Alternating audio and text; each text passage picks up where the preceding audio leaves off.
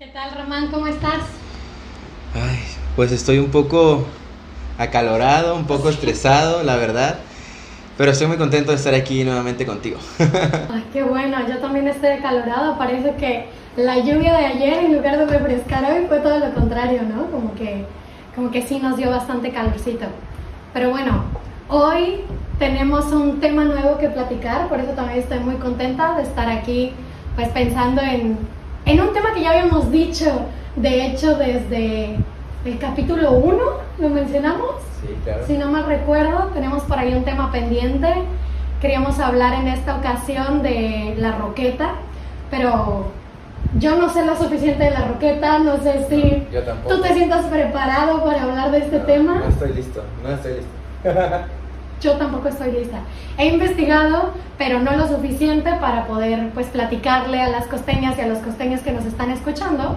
Pero por eso nos va a acompañar en esta ocasión alguien que sí conoce del tema, alguien que ha estado muy involucrado en, pues ha trabajado bastante tiempo en, en La Roqueta, en la isla La Roqueta, y creemos que es la persona indicada para contarnos qué sucede ahí, qué ha sucedido y tener pues una visión mucho más amplia de lo que creo que vemos mucho en nosotros, que solo cuando vamos a la playa, ¿no? Y decimos, ya llegamos a la playa con la lanchita de fondo de cristal, pero ¿qué más es la roqueta, ¿no? Entonces, pues tenemos un invitado de lujo, a un costeño, eh, pues bueno, que está totalmente preparado para esto y pues queremos dar la bienvenida a nuestro amigo Andrés Sebastián, que bienvenido Andrés. Un aplauso, bienvenido. Un aplauso, por favor. por- Adelante, Si gustas acompañarnos, pásale. Gracias, gracias. Con cuidado. Ahí estoy ya. Excelente, muy bien.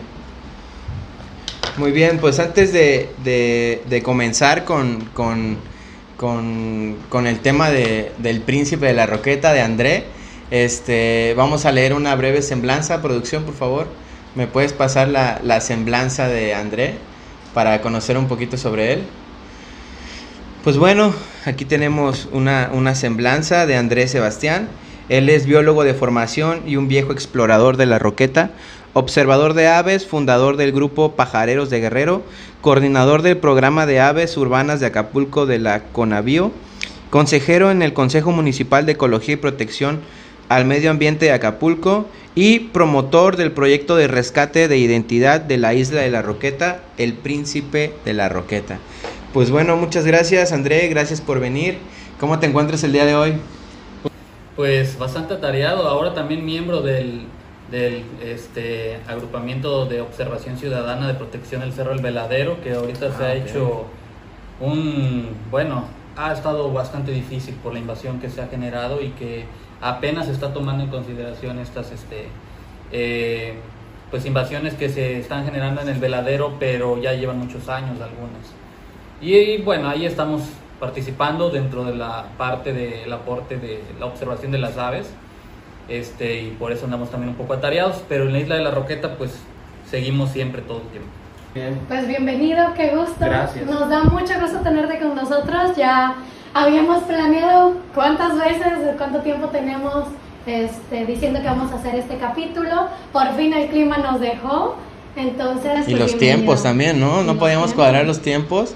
Al principio él podía, después tú no podías, después yo no estaba, después él no podía, hasta que por fin lo pudimos cuadrar. Perfecto, pues bueno, nos da, te digo nuevamente, mucho gusto tenerte aquí y en lo que esperábamos esta visita este podcast, eh, hicimos unas preguntas por ahí, el equipo de redes sociales preguntó en nuestro Instagram eh, cuál era el recuerdo, el mejor recuerdo que tenían nuestras amigas costeñas y costeños eh, de la isla La Roqueta. Entonces, pues por ahí nos contestaron unas cosas bien interesantes y nos gustaría que nos ayudaras Claro que sí. a leer esta respuesta. Producción, producción. Gracias, producción. Excelente, muy bien. A ver, vamos a ver. La pregunta, repitamos cuál era la pregunta. La pregunta es, ¿cuál es el mejor recuerdo que tienes de la isla La Roqueta? Bueno, pues Pichi Rodríguez dice cuando existía el burro. Sí, Julio, que en paz descanse. Una de las tantas víctimas del olvido. El burro borracho de la Roqueta eh, fue un ícono de la isla Sí. durante varias generaciones. Fueron varios burros los que existieron ahí. ¿Ah, ok. Sí, se iban, dato. se iban eh, enfermando, lamentablemente, por el exceso de bebidas. Hacían hasta filas para poder, este, de gente que les servía cerveza. Cada quien quería su oportunidad, pero más que nada su foto de llevarse un burro. ¿Dónde se ha visto a un burro que bebe cerveza en una isla paradisíaca? Era una postal mundial. Sí. pero se volvió una víctima olvidada porque nadie reconocía el maltrato animal que existía detrás de esto. Y además ahora pues muy pocos lo recuerdan debería tener para mí un pequeño símbolo un cuadro algo especial en la Un isla lugar, ¿no? sí Bueno, pero vemos que uno de nuestros costeños no se ha olvidado del burro. Vemos justamente que, que creo que queda en la mente de muchos de nosotros también que, Sí. que llegamos a ir y, y saber que André, está ahí. ¿en qué año habrá sido el último burro? El último burro borracho, mira, fueron décadas, a ver, son los, este, empezó en los 60 más o menos, 70, 80, en los 90 ya empezaba a caer. El último burro oficial, aunque ya no era borracho, pero era un burro, un asno, la especie, eh, fue como en el 2015, hasta que falleció y quedó la mula, coqueta, que es la que queda actualmente, que querían originalmente una burra para el burro, pero les entendieron mal y trajeron una mula. Las mulas no se reproducen, son este eh, híbridos, ¿no? Entonces no puede tener descendencia y pues se quedó solita. La mula coqueta que actualmente está ahí cuando visitan la isla ya está algo viejita, llegó en el 2012. Ok. Este ya llegó también como de unos 3, 4 años me parece. Y ya para la fecha pues ya lleva unos añitos. Pero eh, no tiene un veterinario que la, que la atienda, no tiene una alimentación adecuada. Lamentablemente ya quieren traer otro burro porque ya está viejita. Uh. Y el, el problema aquí es que ya no se puede tener un animal así. Es una cosa que es un poco complicado. Muy bien. Bueno, sigo leyendo. Patito de agua dulce dice que siempre voy a llenarme de buena vibra. Sí, la isla de la Roqueta tiene una energía positiva muy Sí, enriquecedora. Sí. Eh, puesto que ahí no solamente es el- la parte natural, la esencia de la vida que queda poco en Acapulco, esta parte conservada, prístina del Acapulco salvaje original. Sí tiene sus remanentes de daños y algunas huellas de maltrato, ¿verdad? Pero, pero muchas de las áreas de la Roqueta recuerdan a lo que fue Acapulco hace mucho tiempo. Si ustedes ven una panorámica, y lo pueden ver en el Instagram que tenemos ahí en Príncipe-Roqueta, Ujú. y en las exposiciones que doy, este, tenemos la panorámica de la bahía de Acapulco, media luna conformada, y la, la roqueta se ve al fondo, pero casi se pierde con el verdor de toda la bahía.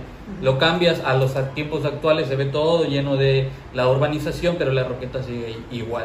La comparas y ahí está la isla, casi Sí. igual, nada más con el faro arriba. ¿no? Muy bien. Sí, claro. Eh, Negra Solano dice recorrerla para descubrir los miradores que hay en ella, claro, Ok. una cosa maravillosa. Los grandes miradores que hace poco estuvimos ahí con un conocido suyo, el famoso Doctor Dron, nos acompañó en la isla de la Roqueta y en el gran, gran mirador, el más grande de toda la isla. Que por cierto traigo una sorpresa para ustedes. Muy pocos conocen cuáles son los miradores y los senderos de la isla, pero yo traigo el mapa inédito de la isla de la Roqueta con todos sus miradores y senderos y sus nombres originales. Increíble. Aquí tenemos eh, en la parte del punto amarillo que está aquí, es la parte de eh, la llegada del muelle, donde todos llegan. Es la cara norte de la isla. Pero también tenemos, eh, los miradores están en la parte sur y más que nada en la parte oeste, que es esta parte de acá. Acá la está la otra isla, no dividida en este mapa, eh, las capas no se ven tanto. Este mapa está basado en la Marina actualmente, pero para mí uno de los mejores mapas es el de Alexander von Humboldt, que realizó en 1811, después de haber visitado Acapulco en 1803. Mejor que el de la Marina, con todos mis respetos, a pesar de todas las este, pocas carencias que tenía, pero estamos hablando del padre de la geografía moderna. Claro. Y Alexander von Humboldt hizo la separación de las dos islas que hay en la isla, porque están separadas. Esta no está unida de la Roqueta. Entonces aquí tenemos al Gran Mirador y aquí tenemos algunos nombres, pero yo los bautizo de diferente forma, no se llama el Gran Mirador, ese lo pongo yo en mi recorrido normal. Ya. Ok. Oye, ¿cuántos miradores tenemos? ¿Cuántos contamos la vez anterior? Es lo que, es lo que le iba a comentar a André, que nos aventamos una vez una misión de recorrer toda la roqueta y contar los miradores. Nosotros, según creo que contamos como 23, pero también recuerda que nosotros decíamos, eh, esta estructura como que sí se puede mirar para acá, entonces es un mirador. No sé bajo qué concepto lo tengamos nosotros y bajo qué concepto el original sea de los miradores que construyeron, ¿no? Y bajo qué concepto lo tengo yo, porque hay miradores que yo los he bautizado como miradores, pero en realidad no están aquí y a lo mejor ustedes no lo... ¿Cuántos, ¿cuántos, ¿Cuántos tienes tú, André? Yo todavía no lo he contado, pero va a ser un buen reto cuando ustedes me acompañen a que contemos completamente eso. Nosotros contamos como 23, ¿no? 26. Ah, más o menos. Y, y, cometimos el error de que dimos la vueltita en, de donde está Palau, cortamos hacia, hacia Palmitas. Nos faltó el otro extremo de donde está el farito chiquito. Ah, y no sé si de ese lado haya más miradores o especie de Sí, uno que otro. Entonces, por ahí estamos equivocados. Otra vez. tendríamos que regresar. Excelente. Bueno. Ah, bueno. Y Beth KS dice unos besotes. y Beth, tu padre está viendo este podcast. ¿Eh? Señor, usted sabe quién es, hable con su hija. Muchas gracias. Continúa, André. Eva Vivas, el recorrido en la lancha con fondo de cristal y después de eso llegar a la playa. Sí, efectivamente, eh, es uno de los pocos lugares donde se hace esta dinámica porque no hay, bueno, se adaptaron las lanchas para precisamente eh, el atractivo original que era la Virgen de los Mares. Más que ver la fauna marina, lo interesante era ver la Virgen sumergida. Eh, pero ya son lanchas un poco, este, hay que actualizarlas. sobre todo la parte del motor, todo esto genera mucha contaminación actualmente.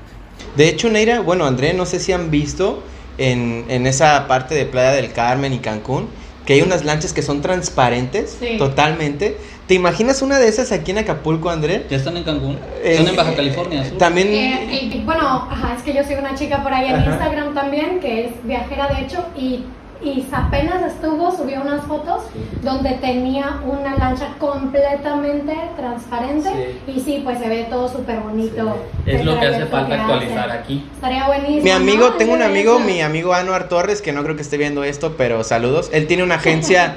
agencia de tours en, en Playa del Carmen que se llama Tequila Adventures, igual se la pueden buscar. Este, y él, él, fue el que me platicó de esas lanchas de que son totalmente transparentes.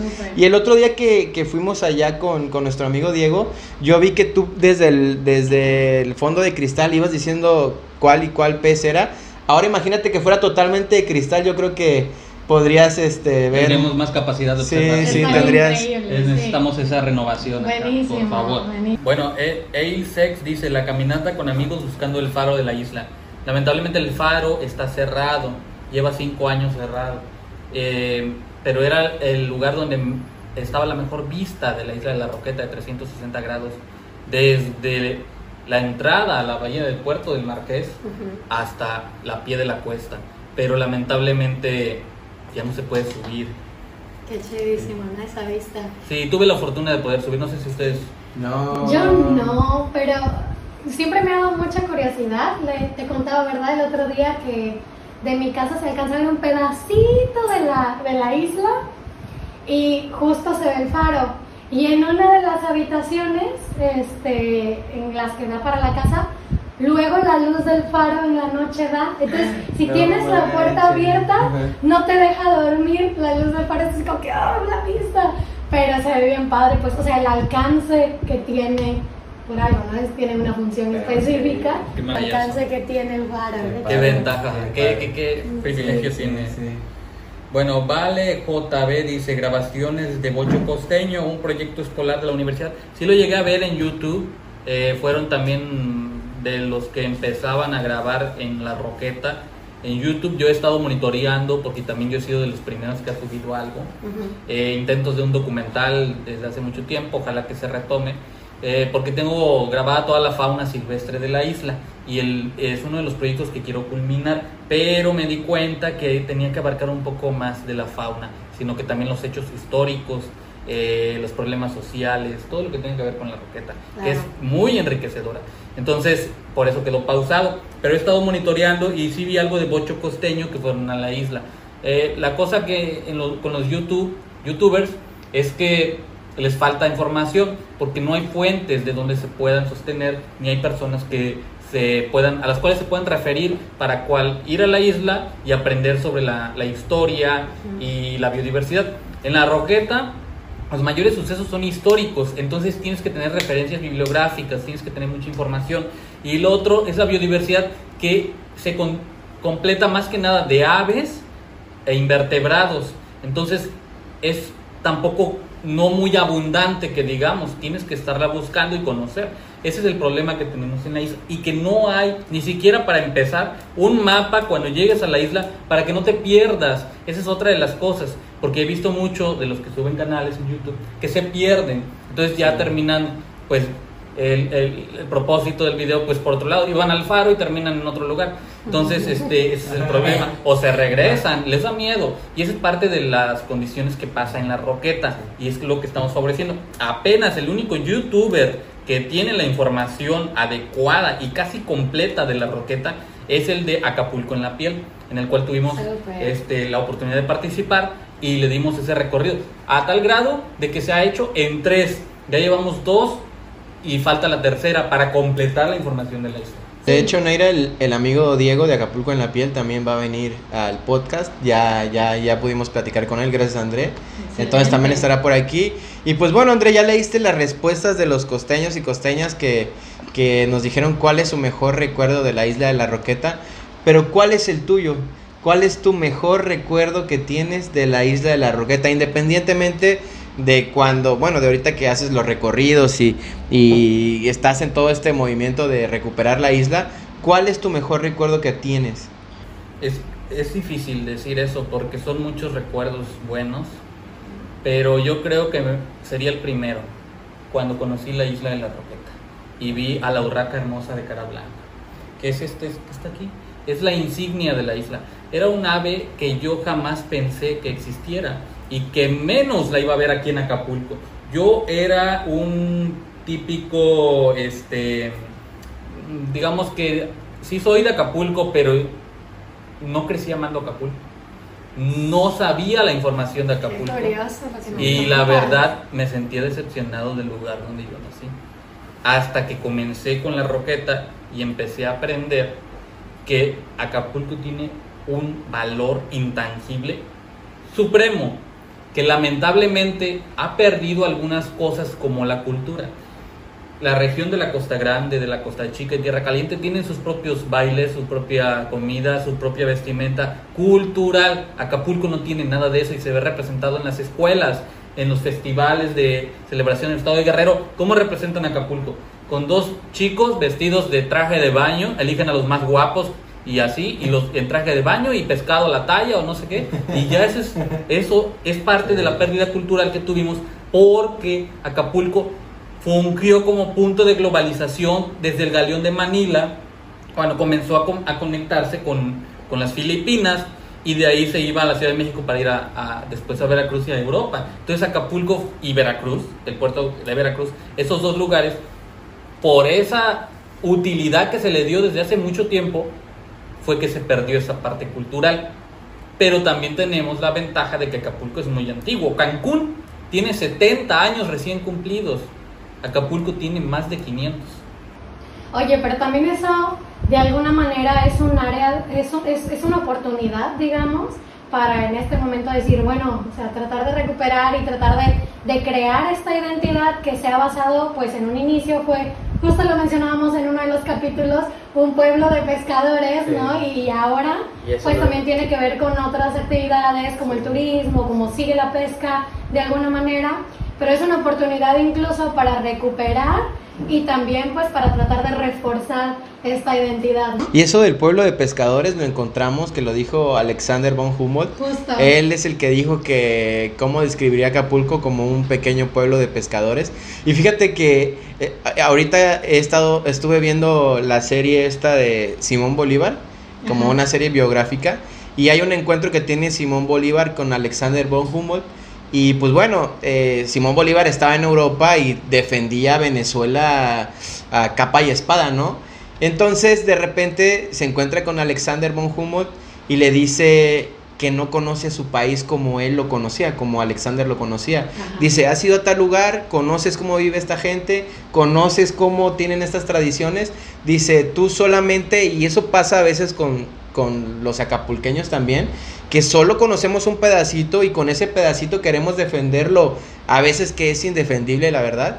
Y me, me, quedó muy grabado que Alexander von Humboldt le dice, ya fuiste aquí, ya fuiste acá, ya viste sus tradiciones, ya viste cómo viven, ya viste. Y pues Simón Bolívar como que en lugar de ponerse a pelear, pues se quedó reflexivo así de la verdad no he ido, la verdad no conozco. Y pues creo que en este caso, de repente, en el caso particular de la Roqueta, eh, yo he escuchado amigos de, no, ahí te puedes ir a poner una, ahí te puedes ir a, a dar unos besotes, este, y no pasa nada, ¿no? Cuando André ahorita pues nos está dando eh, el dato que pues históricamente es fundamental, ¿no? Es, es una pieza clave. Alexander von Humboldt fue nacionalizado mexicano también fue un explorador que se enamoró de México, así como se está viendo este fenómeno. Siempre tengo que llorar en este podcast, siempre tengo que llorar. Oye, qué, buena onda, muy, muy padre. Además de que tú tienes uno de los libros que yo he estado buscando mucho, de Juan R. Escudero, otro personaje muy importante del que estuvo en la Roqueta, de chamaco trabajó como lanchero y fue uno de los mejores presidentes que ha tenido. Le quiero agradecer al, papá de Neira por, por ese regalo. Y se me lo prestó y no me lo regaló, pues ya es mío.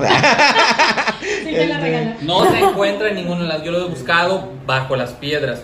Esta es la urraca hermosa de cara blanca. Es mi mejor recuerdo de la isla de la Roqueta. Dices que fue cuando conociste la isla, cuando viste a, la urraca hermosa. ¿Eso hace cuánto tiempo fue? Ya son 10 años. Yo inicié en el 2012, 2011 y fue porque yo con un amigo a los 17 años, 18, este, ya a finales de la prepa, yo estudié en el Bachilleres 2 y este, tuvimos, eh, éramos ñoños de los animales. Nuestra pasión siempre fueron los animales. Yo no tenía con quién más, más que con él, juntarme para ver animales. Y tampoco éramos muy arriesgados de ir a, no, al parque papagayo. Entonces, de ahí no salía. con Neira, se llevaría bien con Neira. Así es. Entonces, este, el parque papagayo, pero ya nos habíamos cansado de tanto explorar el parque, que además estaba muy perturbado y sigue siendo. Eh, así que un día se, él me dijo, ¿por qué no vamos a la isla de la Roqueta? Él, él, leyó un poco sobre la isla, algo de teorías, que había unos perros quincles, que había unos tejones. Y yo no le creía esas cosas hasta que eh, me convenció, porque yo no quería ir, yo decía, no, es que está cerrado, es que los marinos no dejan, es que es peligroso. No sabía, yo en algún momento sí tengo recuerdos vagos de que fui con mi familia de niño a la playa principal y se acabó. Hasta que me convenció y fuimos. Y empezamos a ir preguntando y si había acceso al faro. Entonces comenzamos nuestro recorrido pero todavía fuimos en chaclas esa vez y en, en chor, así no sabíamos. Sí, claro. Hasta que escuchamos un ruido estridente en la vegetación. Era temporada de secas, la, no había mucho follaje. Y apareció un ave de color azul con blanco, decorada con un collar y un copete. La urraca hermosa de cara blanca. Un ave que yo jamás pensé que iba a estar aquí. Y cuando la vi por primera vez, es que no saben la sorpresa. Y más cuando amas a los animales, y ves algo tan impresionante como esto, es eh, algo que no se te olvida jamás. Entonces desde ahí eh, comenzó nuestra aventura por explorar la isla, porque vimos que estaba tranquilo, que era un lugar abierto y que había mucho que ver. Y regresamos y regresamos y nos encontrábamos nuevas cosas y nuevas cosas. Eso fue lo que me atrapó a mí, hasta que un día también decidí saber qué era lo que había. alguien tenía que haber estudiado la isla y haber catalogado qué especies había. Entonces fue cuando empecé a buscar, pero lamentablemente no había nada. Oye André, ¿esa urraca es la misma urraca que está en el Cerro del Veladero? Sí, y eh, ahorita lo adoptó también la escuela Loyola, su símbolo, aunque hay que corregir la, este mural que hicieron porque ponen la urraca hermosa de cara negra, que es prima de la de cara blanca, pero no vive en Acapulco, es eh, endémica de México más al norte. Pero la de cara blanca es la que está aquí.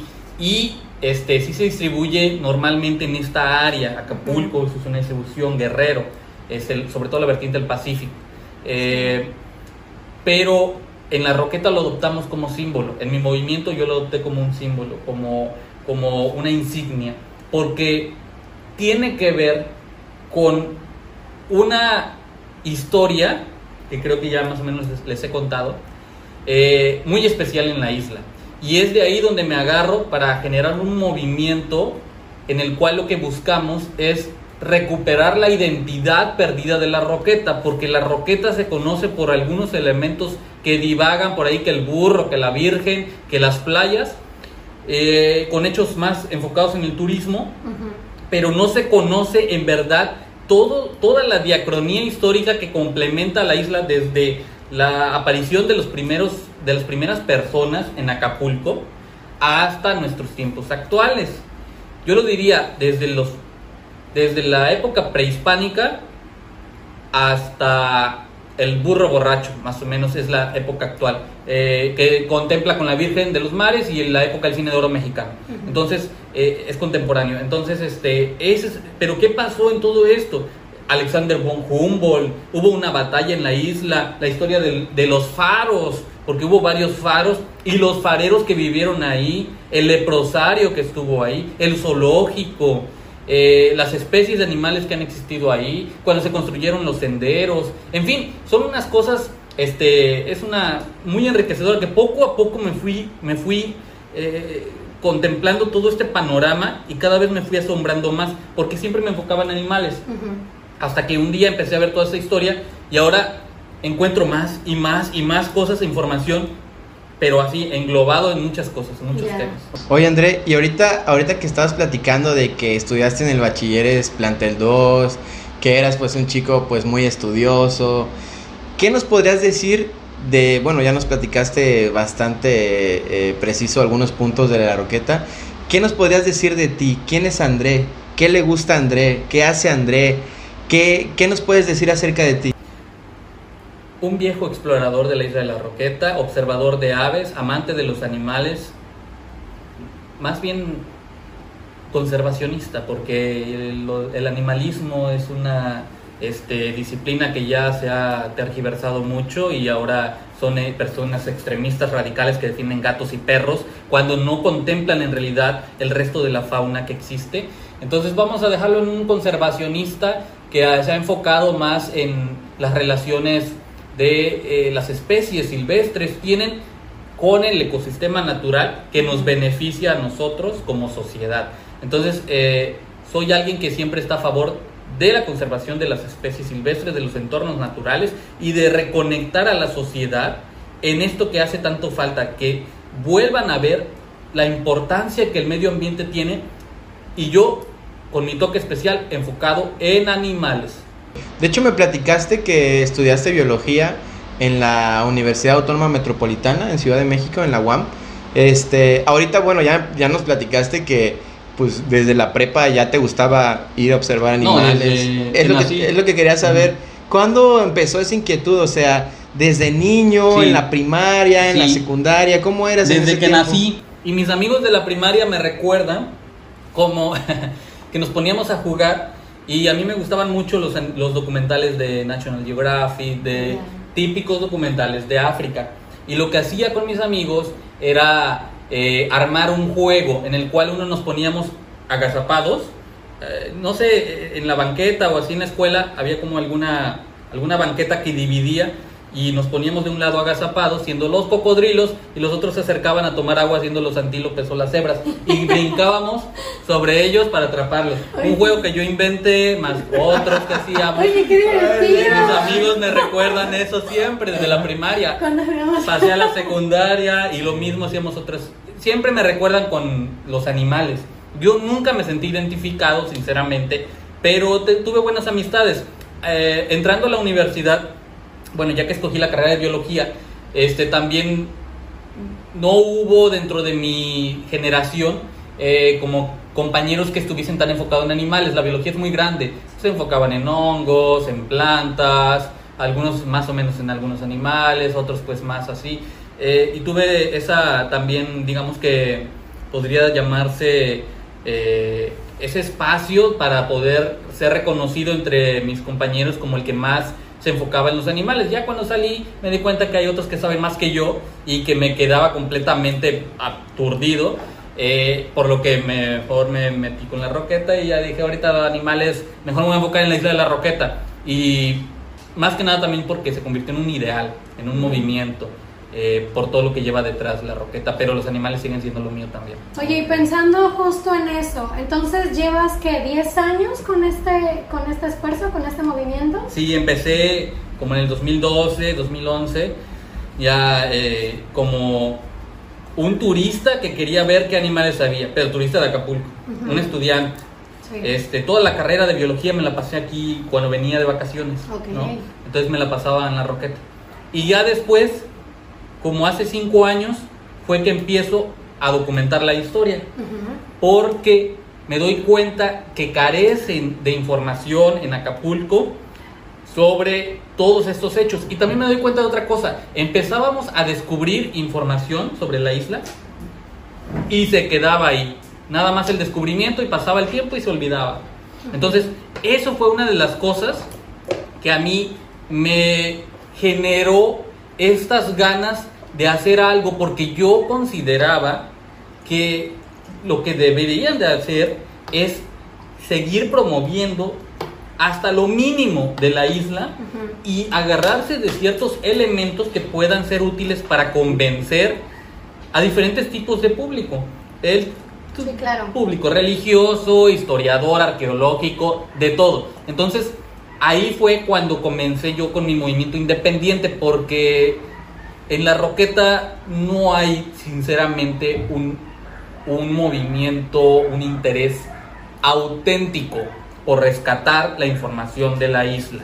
Eso se los puedo asegurar y es de lo que yo me di cuenta, por eso inicié con mi movimiento. Oye, y entonces, eh, ¿qué es lo que buscas con este movimiento, con este esfuerzo?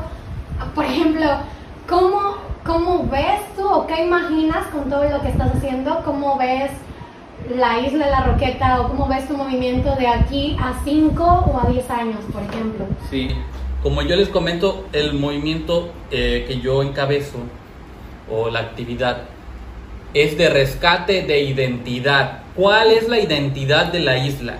¿Qué tiene que es esa isla? ¿Y cuál es su valor? Ya. ¿Sí? Entonces, es generar por medio de productos, por medio de dinámicas, de actividades, recorridos, todo lo que se pueda, recuperar esa información para que yo, fíjate, yo en un momento dije, ¿cuándo voy a saber que ya cumplí mi objetivo con esto? Pues cuando vayas a la lancha de fondo de cristal y el speech de los lancheros, en vez de que te digan que aquí estaba la chilindrina y aquí se le volvió la canoa a Juan Gabriel, te digan, aquí hubo una batalla de la roqueta por los insurgentes, o aquí estuvieron unos leprosos, o eh, la historia del burro, o vean las aves y las identifiquen, ahí va una fragata, o acá están los peces y vean las especies. Por eso, por medio de algunos productos como este primer prototipo ya muy dañado, lo tengo que volver a reimprimir, es, es hoja de papel, es un primer intento de una guía de campo de la roqueta con los animales más representativos y el mapa con los senderos para que la gente no se pierda y también tenga las ubicaciones de las playas, del faro y todo eso. Esto es uno de los primeros intentos que hay de la isla eh, para recuperar esa información. Viéndolo, contemplarse en algo así o en algo como esto. Algo que otros lugares tienen, pero por mucho más avanzado. Y en la Roqueta lo tenemos muy olvidado. Díganme, por favor, ¿alguien no puede administrar un recurso para que esto se haga? Ese es el problema, que no hay la iniciativa, porque sí hay el interés de autoridades o de quien pueda financiar. El problema es que la iniciativa de recuperar esta información no existe actualmente en la Roqueta. Por eso, eh, esto es parte de lo que voy a generar, pero aparte estoy comenzando con los recorridos que damos en la isla de senderismo interpretativo. Esto significa que cuando vamos a la isla eh, caminando, se, se, interpretan los elementos que encontramos ahí, algunas piedras, algunos vestigios, también este, algunos animales que vemos. Les dije, lo primero que vemos son aves e invertebrados, pero tenemos la suerte a lo mejor de ver algunos otros animales, como tenemos acá la iguana negra, este, de cola espinosa mexicana. Estas son fotos mías. Esta es otra de las formas con las que estoy tratando de difundir. Son animales auténticos 100% que yo tomé en la roqueta. ¿Estos Entonces, sí, no, no, no. Y más que tengo por ahí, por acá, mira. El perico este, verde, atolero, que también está en la roqueta, lo vemos en otras partes de Acapulco. Y así tenemos otros animales, mira. El charrán real, un ave migratoria de Sudamérica. Todas estas han sido tomadas por su servidor en la roqueta. Tenemos el nictibio, el pájaro estaca, finge todo el día ser una rama camuflándose. Su mejor defensa es que nadie lo detecta. Era mi joya de la corona, porque esta ave simboliza la este, buena calidad de los ecosistemas naturales. Su presencia indica eso. Quiere decir que están bien conservados. La iguana negra y también la araña Socipus de eh, lobo tela de embudo mexicana. Una especie bastante interesante. Oye, André, eh, perdón por interrumpirte. Fíjate que ahorita me, me quedé pensando y dices, bueno, este, que tal vez tu misión ya esté cumplida. Cuando vayas en la lancha y te digan, aquí hubo una batalla, aquí están todos los animales. De repente yo pienso, y a lo mejor va a sonar un poco grosero para, para la gente de Acapulco, o para la cultura general en México, de repente no tenemos o no existe ese interés. O sea, de repente a lo mejor a la gente le llama más la atención o quiere saber más el chismecito de la chilindrina o aquí se cayó Juan Gabriel o aquí pasó tal y tal cosa de ese de ese de ese tipo de cosas. Creo que hay un trasfondo muy grande detrás de todo esto que, que queremos hacer y que quieres hacer también, desde la parte cultural, desde la parte de información. Este, le hemos platicado con Neira y bueno, yo lo he platicado con ella desde el punto de vista del feminismo a veces. A mí me da la impresión que el mexicano en particular no está listo para esas ideas. De repente yo pienso ahorita en el interés histórico. A mí la verdad, y lo he platicado con ella y eh, aquí, a mí me encanta la historia, a mí me encanta leer, a mí me encanta saber esos datos que tú tienes. Pero no lo puedo platicar con todo el mundo porque no a todo el mundo le interesa. ¿Cómo crees que tú podrías hacer o cómo podrías llamar la atención de, de esta gente? De decir, miren, aquí pasó esto, el valor histórico. ¿Cómo crees que tú lo podrías hacer independientemente de tu movimiento? Se tienen que hacer algunos, algunas eh, evaluaciones para ver la interpretación de la gente. Yo tampoco creo que las, los chistes repetitivos de los lancheros sea algo que agrade mucho a la gente y más eh, para volver a regresar. Eh, mm, estoy seguro que los que toman el recorrido de una hora y media dando la vuelta con los chistes de siempre eh, es un poco tedioso a veces.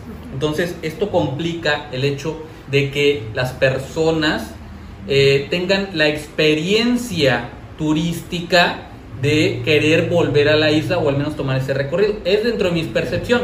También tenemos que ver muchas otras consideraciones. El tipo de turismo que viene más nacional que extranjero actualmente, el tipo de relevo generacional que tenemos, viene más turismo de jóvenes o viene más turismo de gente más grande. Este, y también tenemos que ver eh, pues todos estos elementos. Entonces, hay que checar, hay que averiguar bien, se tienen que financiar, se tienen que apoyar este tipo de cosas que nos permitan evaluar qué debemos de mejorar y qué debemos de cambiar para que la percepción de nuestros turistas eh, mejore. Ahora, si lo comparamos con otros sitios, por ejemplo, estuve estudiando hace poco la isla de Mezcala, una isla hermana de la Roqueta que comparte muchísimo, incluso otra Roqueta en Mezcala. Eh, allí es el turismo atractivo, es 100% histórico, porque obviamente no hay playa paradisíaca, el agua es eh, más oscura, es un lago. Eh, aquí también la otra cosa es que estamos influenciados por el tipo de turismo de masa de sol y playa. Entonces se ve reflejado en la roqueta donde creció Acapulco, esa área donde está el Zócalo, donde está Caleta y obviamente la roqueta se ve influenciada. Entonces, si cambiamos aunque sea en la roqueta ese tipo de turismo, podríamos a lo mejor eh, mejorar un poco esa calidad y a lo mejor influenciar también para otras áreas. Pero sí, hay que considerar otras zonas donde ha sido exitoso el tipo de turismo basado en historia. Sí, claro. O en biodiversidad, el ecoturismo. Hay que hacer un equilibrio, ¿no? Sí, sí, sí. Y pensando en eso, eh, pues justo decimos, ¿no? Que la roqueta es más que solo playa. Y creo que mucho del recuerdo que tenemos, y lo mencionamos ahorita, es, bueno, de niña llego y voy a la playa. Y decíamos, voy en la lancha de fondo de cristal y llego a la playa principal. Y hasta ahí, y me meto y hago snorkel y muy chido y todo. Ahora sí, como el meme, muy chido y todo. Pero también hay más, ¿no? Y creo que, por ejemplo, eso particularmente en mi caso, lo vine a descubrir de grande cuando fuimos con Dr. Drone, gracias Dr. Drone, a hacer estas expediciones donde pues bueno, vimos que había más y, poco a poco también no solo eso, sino toda esta historia que, hay detrás y que, que, bueno, no la conocemos como costeños, como costeñas, no la conocemos como acapulqueños particularmente, entonces... Eh, pues creo que como dices, sí es importante la evaluación, pero creo que también depende mucho de el interés de nosotros como personas, de nosotros como, como acapulqueños, como costeños, que digamos, ok, a ver, ¿qué pasa aquí? O sea, que, que, que usemos también estas dudas, estas inquietudes que tenemos para pues tratar de investigar algo al respecto, para tratar de ver qué pasa más allá, ¿no? Chécate, André, eh, ahorita otra vez te interrumpo nuevamente. Hemos platicado, eh, y era una pregunta que te íbamos a hacer, ¿de dónde sacas tú la información? Ahorita nos platicaste que es muy difícil encontrar información sobre la roqueta, ¿no? ¿Tienes alguna base de datos que le puedas dar, que digas a los costeños, oye, aquí encuentras esto, aquí encuentras el otro? Sí. ¿Cuáles son tus fuentes? Claro. Revélalas. es que es difícil porque está, es poca. Eh, en, el, en, el, fondo, solo son datos. Pero quieres investigar un poco más de eso, no encuentras más. Y está separada en diferentes fuentes. Pero todo, básicamente, está en Internet. A mí no me pueden decir que yo he estado en algún momento eh, y estoy revelando información que he escuchado por ahí cuando todo ha sido publicado en internet. Que eres un espía secreto. Que soy algún espía secreto, que estoy revelando cosas. No, no, no. Todo está, miren, aquí les tengo la línea del tiempo, la diacronía. Eh, empezamos con los vestigios prehispánicos que se descubrieron en el 2017. Nadie sabía que había en la roqueta, pero por un suceso, un suceso muy interesante fue que descubrimos que ahí había vestigios de culturas prehispánicas.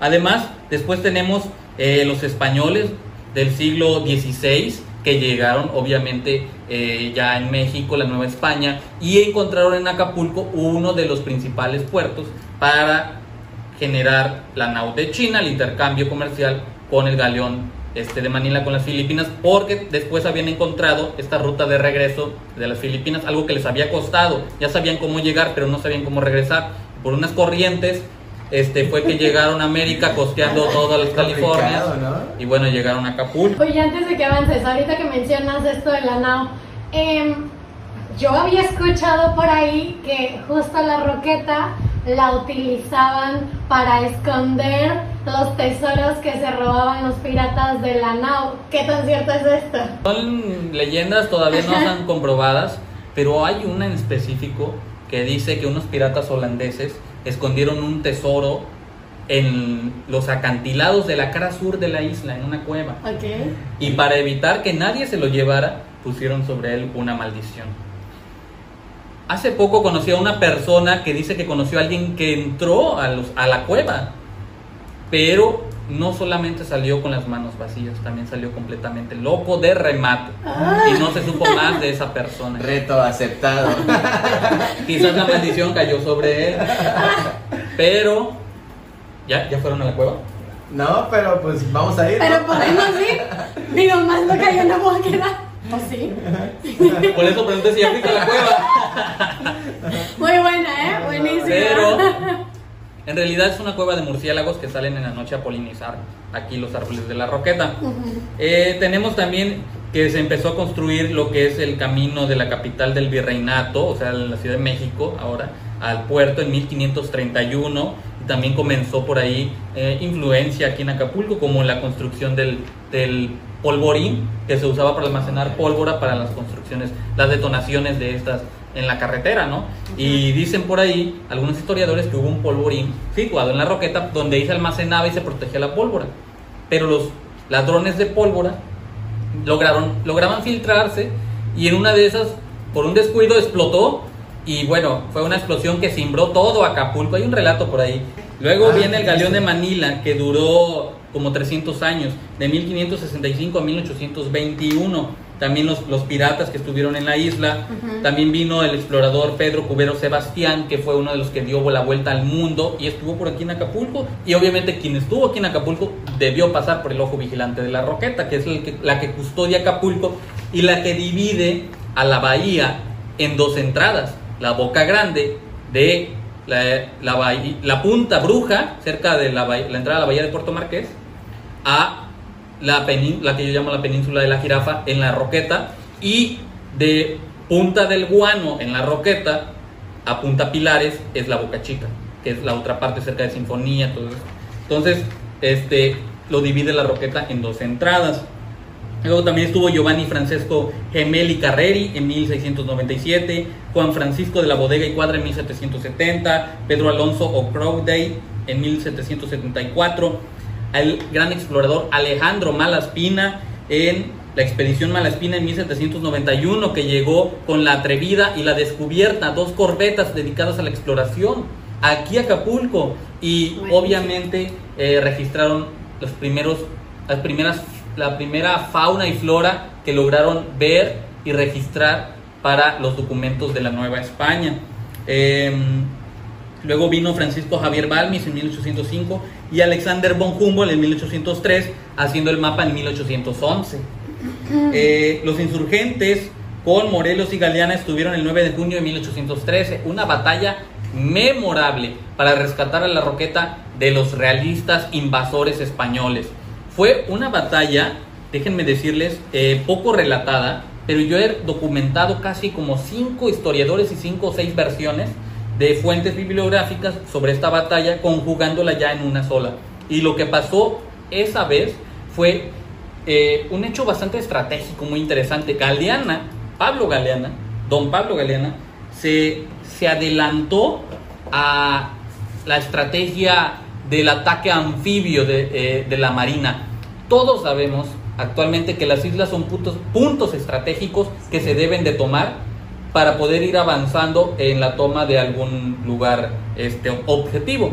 Entonces Pablo Galeana lo consideró así, pero los, los insurgentes no tenían experiencia navegando. Es lo que se dice.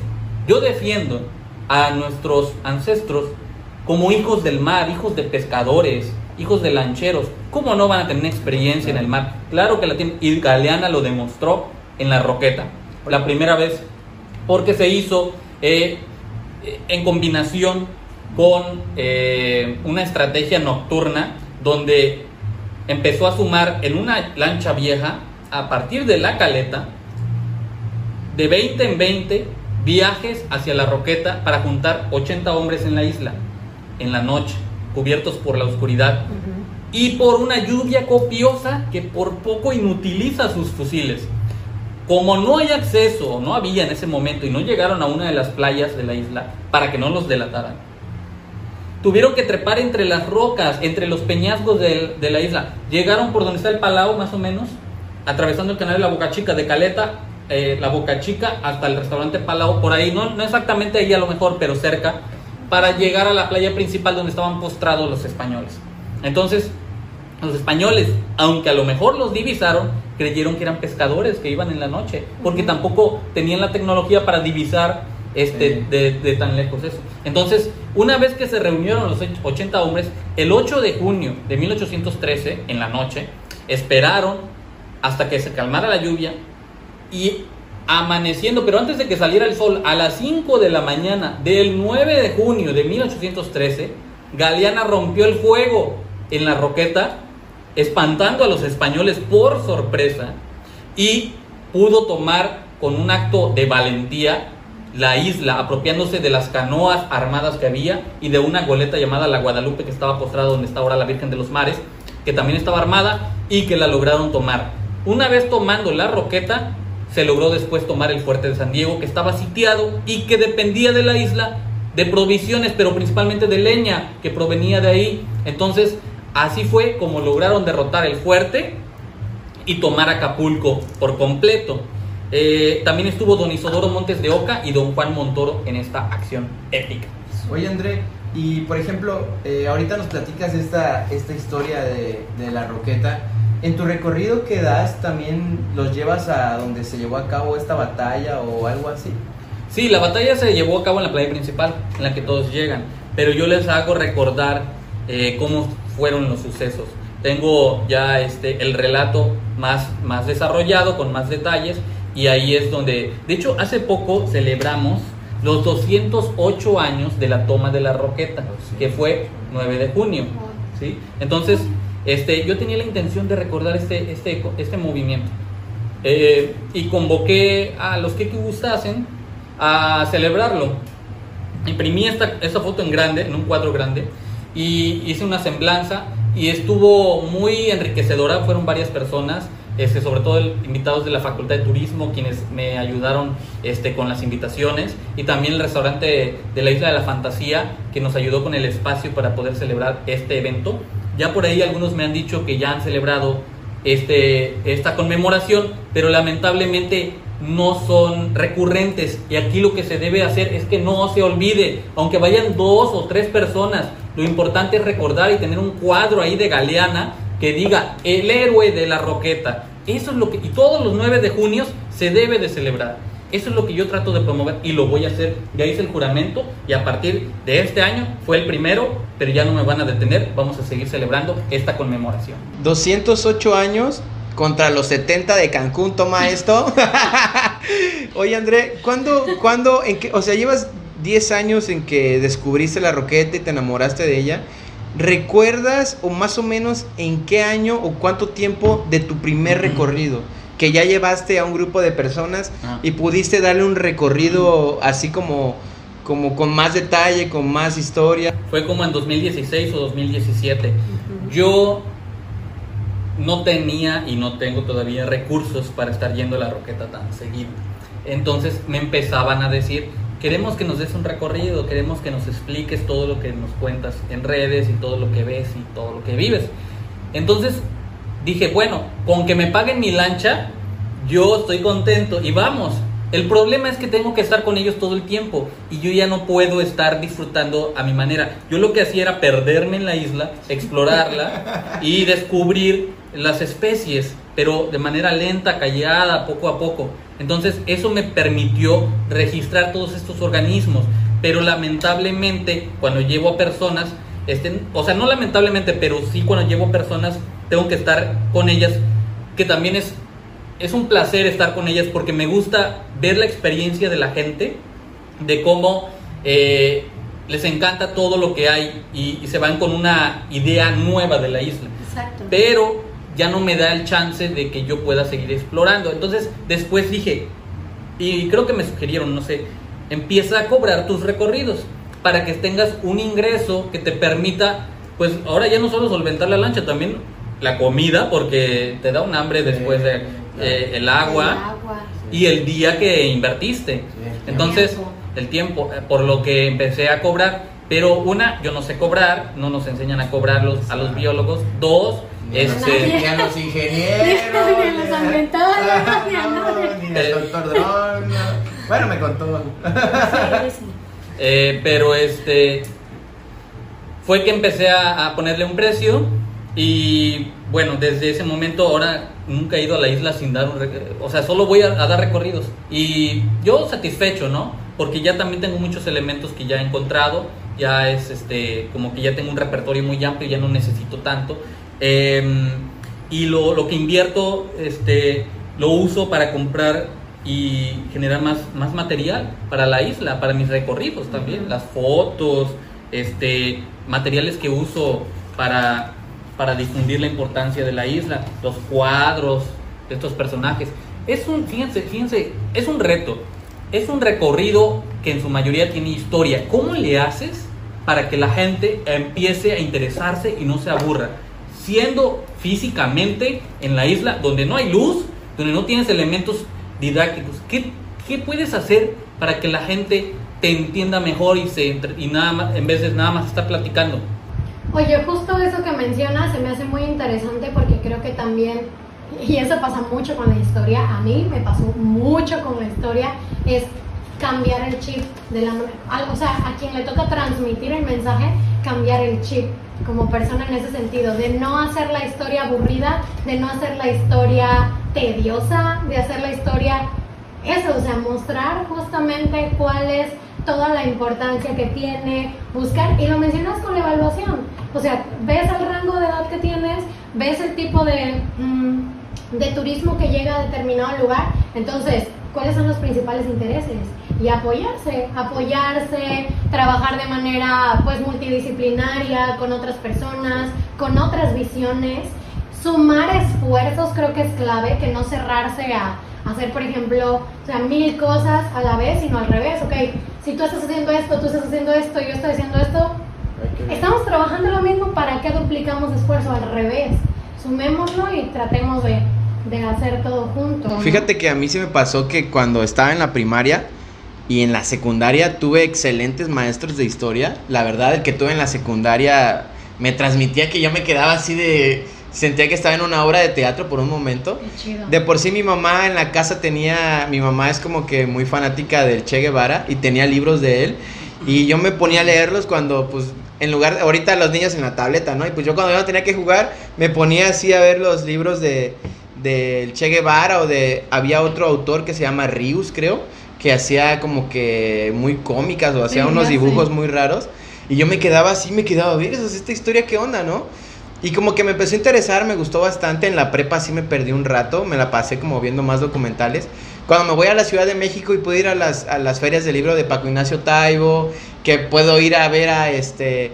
Vivo a la vuelta del castillo de Chapultepec y me voy casi cada domingo a, ver este el castillo y me pegaba lo que estaban diciendo y como que pum, eso me terminó de atrapar. O sea, en mi caso fue desde que yo era chico, ¿no? Mis maestros influyeron bastante no sé ahorita cómo le estén dando los, los maestros actualmente que pues a lo mejor no motiva tanto a los chicos, pero yo creo que tiene mucho que ver eso, ¿no? Que, que haya una motivación, que haya una forma de contarlo, así como lo cuenta André, que nos quedamos así nosotros de, ajá, sigue. Entonces creo que eso tiene mucho que ver, André. Y, y, y te quiero decir que ya te lo hemos dicho anteriormente, eh, ahorita no sé si nos puedas platicar un poquito sobre, un poquito para que la gente vaya a tu recorrido y contraten su, su este, yo le digo expedición, pero del recorrido que da este, que da André, este, lo del príncipe de la roqueta, yo creo que tú estás camino a convertirte al príncipe, en el príncipe de la roqueta. Siempre que se lo decimos le da risa, pero nosotros que estamos alrededor tuyo lo vemos y siento que estás en camino de convertirte. No sé si nos puedas platicar un poquito así para que la gente que nos ve y nos escucha se quede como picado sobre la, el mito o leyenda o historia del príncipe de la roqueta. Sí, ¿quién es el príncipe y por qué es importante? Bueno, el príncipe de la roqueta es ahora ya un símbolo, que bueno, yo lo considero un símbolo. En la isla lo han olvidado pero yo estoy formando una narrativa que implementa eh, los elementos de la historia de la isla usando algunos personajes, sobre todo los principales, eh, más llamativos y que tengan que ver entre sí también, para poder generar eh, esta historia que convenza a las personas de algo, algo nuevo y algo también entretenido, ¿no? Tengo más o menos, estoy trabajando una narrativa que dice así, eh, dice, hace muchas mareas altas existió un antiguo príncipe que fue inmortalizado en piedra y su rostro labrado se colocó en el corazón de una pequeña isla una isla que custodiaba, el mismo mar que nos vio nacer, por cierto, y una isla que custodiaba una exuberante bahía donde las mantarrayas volaban por los aires donde los árboles flor decoraban con sus colores vibrantes, amarillos, anaranjados y rosas liláceos, donde eh, las estrellas por las noches acariciaban las cálidas aguas del mar, como una pequeña hija de la gran sierra madre. Y en aquella pequeña isla vigilante se convertiría en un lugar sagrado de veneración a desconocidos dioses antiguos de la creación. esa gente que, veneraba al príncipe, porque el príncipe se convirtió en una deidad, en un símbolo sagrado de prosperidad para aquel paraíso terrenal. Lamentablemente ese pueblo, además de que tiene un origen desconocido, su destino también lo fue. Nadie sabe nada de qué fue de ellos. Interesante. Y desaparecieron. Por lo que al desaparecer, aquel príncipe que no debió caer en el olvido, se perdió con el tiempo, consumido por la maraña, adentrado en las entrañas de la isla, justo en su corazón, esperó bajo un profundo letargo, bajo la sombra del árbol ceiba, en espera de su regreso, hasta que un día un sonido estridente del pájaro guardián lo despertaría. Un ave sagrada de color azul con blanco, decorado con un collar y un copete, quien anunciaría su regreso y el príncipe al escucharlo brotaría de la tierra como la vida misma. Es así como el príncipe regresó, pero se necesitaba a una persona que lo encaminara en su regreso. Y no sería nadie más que un hijo del, del mar y de la selva, un ermitaño de la isla, que gracias al pájaro profeta recibiría en sus manos aquella sagrada figura. Eh, el ermitaño es una persona que vive ahí actualmente, lleva 65 años viviendo ahí. Y el príncipe es este que tienen aquí.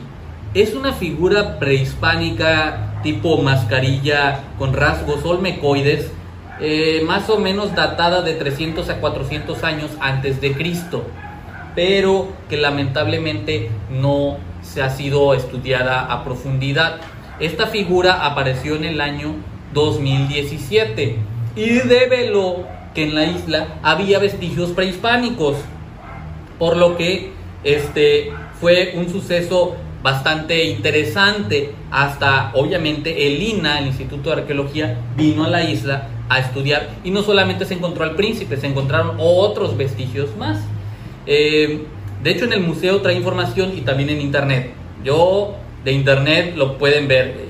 No estoy sacando información de ningún otro lugar más que de ahí, porque sí se tomaron la molestia de subirlo lamentablemente tergiversando los hechos, ¿verdad? De quien lo encontró principalmente. Pero, este, aquí la cuestión es que ya pasaron cinco años. ¿Dónde está el príncipe? ¿En la isla? Lamentablemente no. ¿Y qué va a pasar si pasan otros cinco años? ¿Se va a olvidar? Como el burro, como la batalla, como eh, los otros sucesos que han ocurrido en la isla, los exploradores que estuvieron aquí, todos los eventos que han pasado, eh, el tesoro pirata, todas estas leyendas, ¿se van a quedar así? Es, este ni siquiera se convirtió, en, no, no, no ha logrado trascender a la sociedad, la gente no lo recuerda, algunos como ustedes, la, la leyenda de los piratas, pero y el príncipe no sabían nada ni saben nada. Yo lo que estoy haciendo es rescatar. ¿Por qué se llama el príncipe?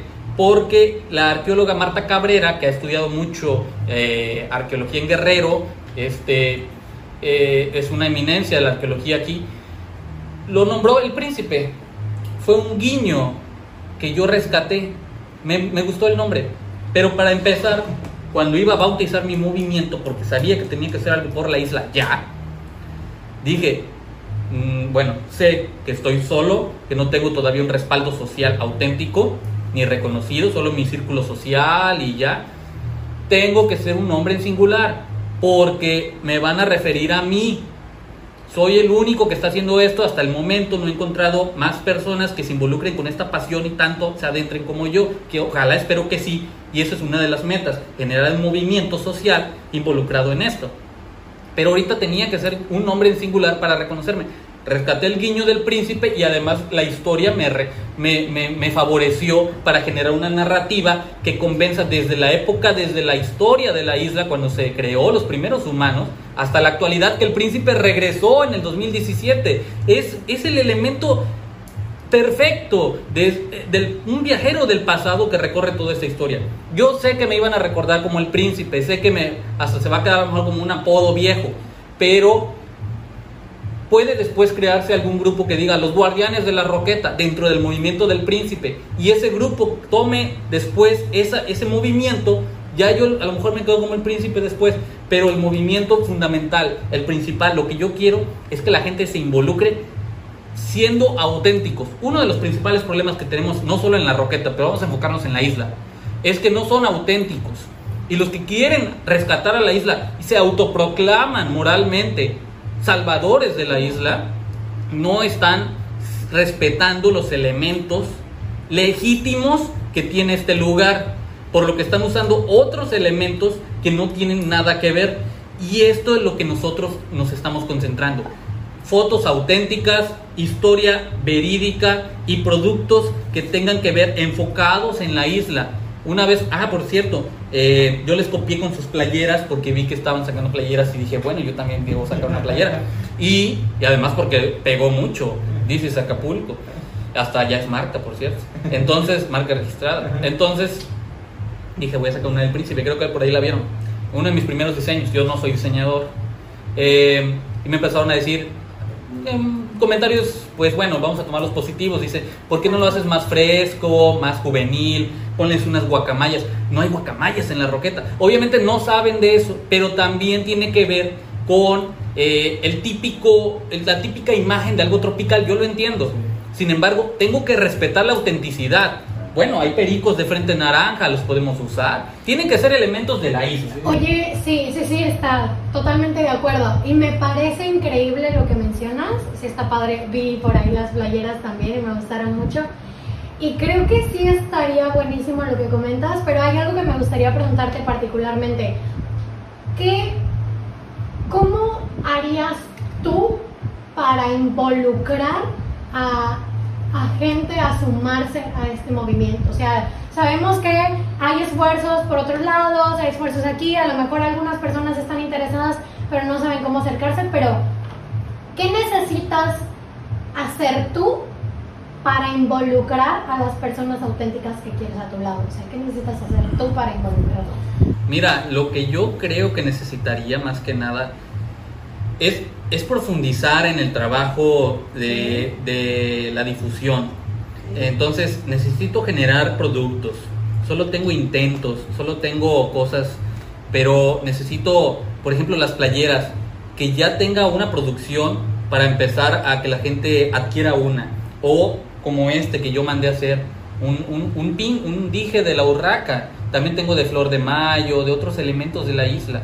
Entonces, este, pero lamentablemente se me acaba el recurso y ya no puedo seguir. Es lo que trato de buscar, estoy todavía fortaleciendo esa parte, pero sé que esos elementos van a ayudar a que la gente empiece.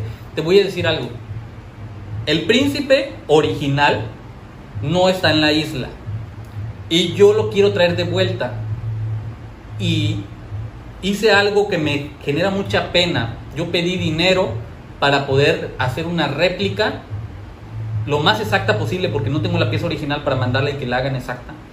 Por medio de fotos, que es el único elemento que tengo. Una réplica del príncipe.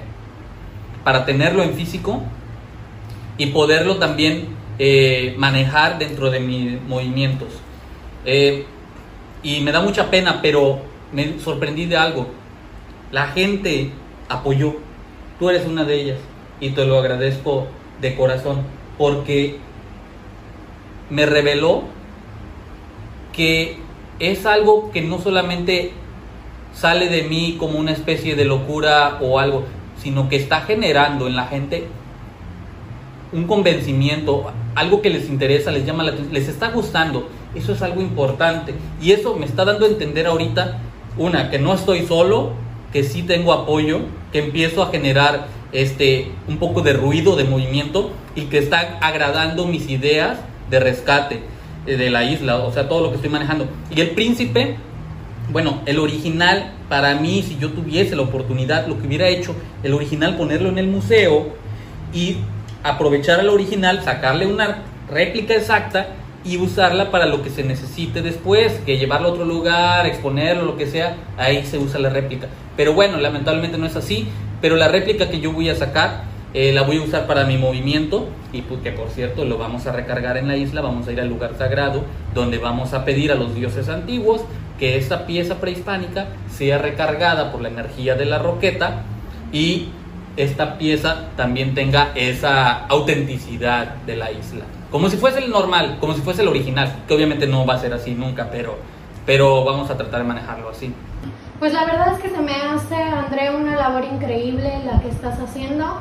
Yo no veo que sea una situación de pena, honestamente, al revés, creo que, lo decía hace rato, es una oportunidad para dar a conocer el trabajo que estás Es que haciendo. me da pena pedir dinero en estos tiempos. Todos tenemos, es, un- es un esfuerzo el dinero y, y, y más en estos tiempos. Sí, pero no es una pena, yo creo que es todo lo contrario, es una contribución de las costeñas, de los costeños, que quieren hacer algo también para su puerto, pero no saben cómo. Y este es un punto, es un espacio en el que ellos pueden de alguna manera abonar un poquito a lo que se está haciendo, ¿no? No tienen ni todo el conocimiento que tú tienes de la isla, no tienen ni siquiera quizá los medios para acercarse allá, los contactos, nada. Entonces es una forma y bueno, a lo mejor habrá que buscar eh, otra manera de seguir involucrando, de agradecer incluso, pero es eso, es decir, quiero poner... Y aparte les estás dando algo a cambio, o sea, no es como de dame esto y Exacto. ya. O sea, les estás dando que un recorrido gratis, que Ah, sí, todo claro. eso. eh, todos los que donaron van a tener un recorrido gratis con las personas que quieran llevar. Y uno de los productos que vamos a ir sacando después se les va a regalar como agradecimiento. Y no solo de Acapulco, también amigos, incluso de Cancún, de, del Estado de México, este, han aportado para esta causa. Y de hecho, sí te entiendo también desde esa parte, porque nosotros con las playeras de repente hay personas que no entienden el movimiento de nosotros y dicen, ¿qué onda con tu playera? O sea, creo que Neira en el capítulo anterior trató como de recalcar cuál es el objetivo de nuestras playeras, independientemente de representar a Acapulco con nuestra playera. O sea, eh, a veces sí también como que hay personas que sí les cuesta trabajo entender lo que estamos haciendo, ¿no? Y a lo mejor te van a decir, ¿para qué? ¿Y eso qué? A lo mejor no a todos les va a gustar tu movimiento, no a todos les va a apasionar como a ti. A lo mejor de 100 personas a las que te van a escuchar, a lo mejor le van a vas a atrapar a 20 o a 15. Por esas 15, 20 van a llevar a uno más o a lo mejor van a llevar a dos más y poco a poco va a ir creciendo, ¿no? Sí. Y en el sentido de, de las playeras de nosotros, este, te podemos compartir la experiencia que pues al principio también muchos amigos nos han apoyado y ese amigo lo vio otro amigo y ese amigo lo vio otro familiar y poco a poco así hemos crecido.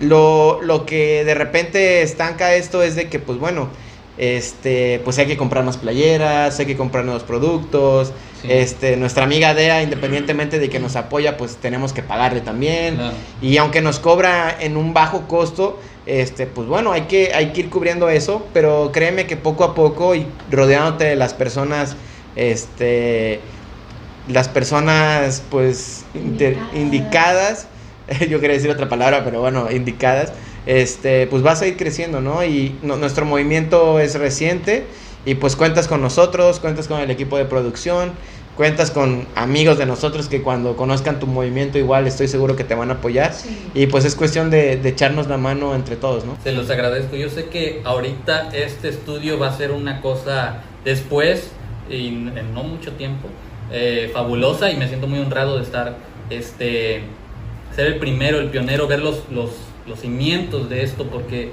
lo que ustedes están generando, eh, bueno, es, es auténtico y con las mejores intenciones y eso se recompensa. Y sí es cierto, tenemos mucho que hacer. eh, en nuestros proyectos y no es fácil. Si fuese fácil, bueno, ya hubiésemos. Ya estuviera hecho, además. Sí, ya estuviera Ya hecho. estuviera hecho. Miren, esta es una tarántula pigmea del género bonetina, encontrada en la isla de la Roqueta en el año 2017. Nueva especie. Nadie la ha venido a clasificar. Todos los expertos en arañas me dijeron, es una nueva especie. Y yo lo anuncié, pero apareció el príncipe y los vestigios prehispánicos y eso desvió un poco la atención en ese mismo año. Pero allí sigue. Imagínense, Bonetina roquetensis, la tarántula de la roqueta, una especie nueva para la ciencia de la isla de la roqueta. Yo siempre tuve fe que ahí iba a aparecer algo nuevo y no me creyeron. Y aquí está la prueba. de los que no me creyeron. Siempre hay, sobre todo en las islas, este, pues se presta mucho. El para problema ese- es que aquí es una isla muy chiquita y pegada a la urbanización. La teoría de biogeografía de islas dice, entre más pequeña y más cerca al continente va a tener menos especies endémicas. Entre más grande y alejada va a tener mayor endemismo. Sí, siempre. ¿sí? Entonces, eh, pues esa es una de las desventajas de la roqueta. Pero bueno, son tantos elementos que hay que analizar y estudiar en la isla. Porque, por ejemplo, también otra de las cosas es que eh, a pesar de que es una isla que está muy cerca a la urbanización y ha tenido mucha influencia de Acapulco, eh, se ha- esa- ese- esos 800 metros que la dividen del canal de la Boca Chica le ha permitido a la isla mantenerse lo suficiente para no ser tan invadida. Y esa es una de las cosas que, que se le, se, son muy interesantes de analizar, entre otros muchos elementos que hay. Oye André, fíjate que ahorita que, bueno, que estamos hablando de todo esto del rescate y, y, y la, la preservación de la isla, eh, de repente en una ocasión que, que fui a la isla antes de hacer nuestro recorrido de nuestro mapa equivocado con Neira, este, según yo fui a descubrir uno de los miradores, ¿no? El que es el gran mirador nada más, el que tú llamas, el El que es más mirador. pequeño. Recuerdo que llegué al gran mirador y de repente escuché gritos de unas personas, ¿no? Y dije, órale, y que la V y que tal cosa. Y me quedé, como- iban peleando entre ellos. Y de repente escuché unos botellazos. Literal escuché unos botellazos y dije, eh, ¿qué onda con estos cuates, no? Eh, recuerdo perfectamente que eh, una chava me escuchó que yo estaba hablando ahí y me dijo, oye, ¿dónde estás? Y le digo, ah, estoy por acá. Y ya fueron al gran mirador. ¿Y cómo bajo esa playa? Y yo, este, creo que no se puede bajar a esa playa. Sí se puede, yo sé que sí se puede. Y le digo, bueno, yo te estoy diciendo que creo que no se A la puede. playa Cadáver. Yo te estoy diciendo que, cre- bueno, el nombre de la playa cadáver creo que te está diciendo que, que Ay, quizá es difícil, ¿no? Y yo así de, este, creo que no se puede, pero bueno, André, super necios que sí se podía, iban bastante alcoholizados, ¿no? Les dije, ¿saben qué? Yo estoy en tal playa, en Palmitas, estoy con unos amigos, si quieren los llevo para allá y pues síganme, ¿no? Ah, ok. Y ya como que, creo que es esa playa a la que íbamos. Y yo así de, y yo así como de, ah, ya los escuché, no, ah, sí, para acá, para acá. Iban tomando y créeme, híjole, ah, me dio tanto coraje porque iban tomando y aventaban las botellas así al, a la selva, al monte. Y yo así de, a ver, son uno, dos, tres. La que es mujer se ve que es bien grandota. Dije, no. El otro cuate se ve que sí me puede agarrar. Dije, no. Descarté todas las posibilidades. y ya nada más les dije, este, pues guarden las botellas, ¿no? Ya las tiramos. Pero ellos iban en su desmane total. Eh, el punto es que, bueno, llegamos a la playa. Ah, era esta. Les digo, ah, bueno, aquí sí se puede bajar, no es la otra que tú pensabas. Ni las gracias me dieron. Yo, la verdad, estaba como que muy molesto. Dije, híjole, vienen a contaminar, vienen a ensuciar. ¿Tú qué le dirías a los costeños y costeñas, a los turistas que visitan la playa de, de la Roqueta, tanto la- las playitas pequeñas como la playa principal? ¿Qué les dirías para tratar de cuidar esa zona? Ya sé que eh, no tires la basura y si ves algo, recógelo. ¿Tú qué les podrías decir para que preservemos lo mejor posible a la isla? Mira, quiero decir dos cosas rápidas. Una es que no tiene mucha vigilancia, ese es uno de los problemas que hay en la isla, por eso la cierran también, no dejan que nadie se quede, eh, pero hace falta más inversión en vigilar los senderos. Otra, la, mira, cuando yo comencé, la playa Palmitas no era conocida, ni la otra playa, pero con, los, con las redes sociales, principalmente Facebook, después YouTube, se empezó a conocer dónde llegar, de boca en boca, pero también en redes les decían, ¿dónde se llega? ¿Dónde se llega? Y les empezaban a decir. Y desde ese momento nunca ves Playa Palmitas este, sola. Antes te tocaba sola toda la playa para ti. Ahora estaba rotada y más en temporada alta de no pandemia es cuando, pero cuando me tocó verla tan repleta fue que me preocupé mucho. Ahí habita el, el cangrejo fantasma. Es el último refugio del cangrejo fantasma de la Roqueta. Y también cangrejos ermitaños, que en la, en la playa principal ya no hay por tanta presión eh, de la gente. Entonces, Lamentablemente eso fue muy irresponsable, se salió de control y eso generó que ahora la gente conozca esta otra playa y así. ¿Qué les digo? Pues es complicado, es una cuestión cultural, es una cuestión de autoridad, de muchas cosas, este, pero sí por favor pues que tomen conciencia, seamos más responsables, seamos más conscientes con nuestro entorno, con la isla, que es una isla que no tiene mucha infraestructura y que por favor la cuidemos porque es de los últimos refugios de Acapulco y de las islas, de las playas más limpias que todavía quedan y además prístinas con su ecosistema natural. Fíjate, André, que es algo que platicamos con Neira, siempre saco algo de platicamos con Neira. Este, en algún momento Neira me dijo, eh, es que fíjate que este lugar debería ser promocionado o que deberían ir a tal lugar y a tal lugar. Y fue algo que nos pasó con el amigo Diego, que tomamos precaución en grabar en ciertos puntos, porque yo le dije a Neira, mira, yo vine aquí porque lo vi en un video. A lo mejor la persona del video no dijo explícitamente cómo llegar, pero yo me fui dando ideas, dije, ah, aquí se parece aquí, acá, y pum, llegué.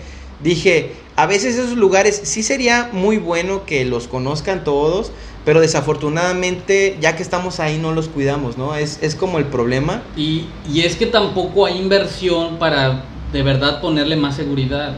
Eh, son las dos cosas y son muchas al mismo tiempo.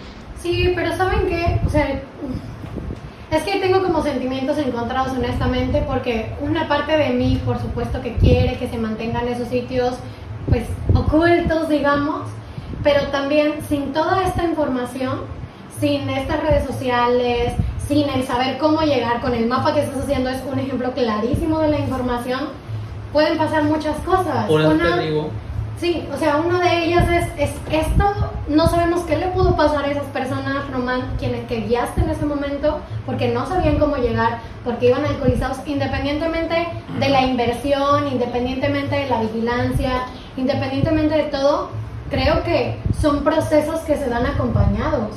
O sea, queremos, por ejemplo, ahorita rescatar eh, la identidad a través de la isla de la Roqueta. Nosotros, por ejemplo, con Podcosteño, queremos justo eso, generar este sentido de pertenencia, identidad. Pero si no damos la información, si no decimos qué pasa, si no les damos un motivo a la gente para que quieran un poquito más a su tierra, ahora, no va a pasar más. Sí, ahora, Neira. Estamos hablando eh, específicamente a lo mejor de la gente que vandaliza, ¿no? También André me platicó de que los grafiteros llegaron, saludos al Topec, que los grafiteros llegaron a, llegaron a atacar la isla. Y bueno, creo que nuestra obligación como acapulqueños es si ves a un turista, si ves a alguien independientemente, oye, ¿sabes qué, amigo? De la manera más educada, evitando el conflicto, recoge tu basura o cuida esto, no tienes que romper el otro. El problema es que a veces los mismos acapulqueños lo hacen. Si nosotros no cuidamos nuestro lugar, porque siempre decimos, ay, y lo voy a decir como lo decimos, los chilangos vienen a ensuciar, los chilangos vienen a romper. Y no siempre son ellos, muchas veces somos nosotros mismos. Entonces hay que empezar a cuidar lo que es de nosotros y hay que enseñarle a los demás a que lo cuiden también. Porque nosotros como acapulqueños tenemos que poner primeramente el ejemplo. Saludos, Topec. Hay mucho por qué trabajar, precisamente, y son muchas vertientes que debemos de tomar.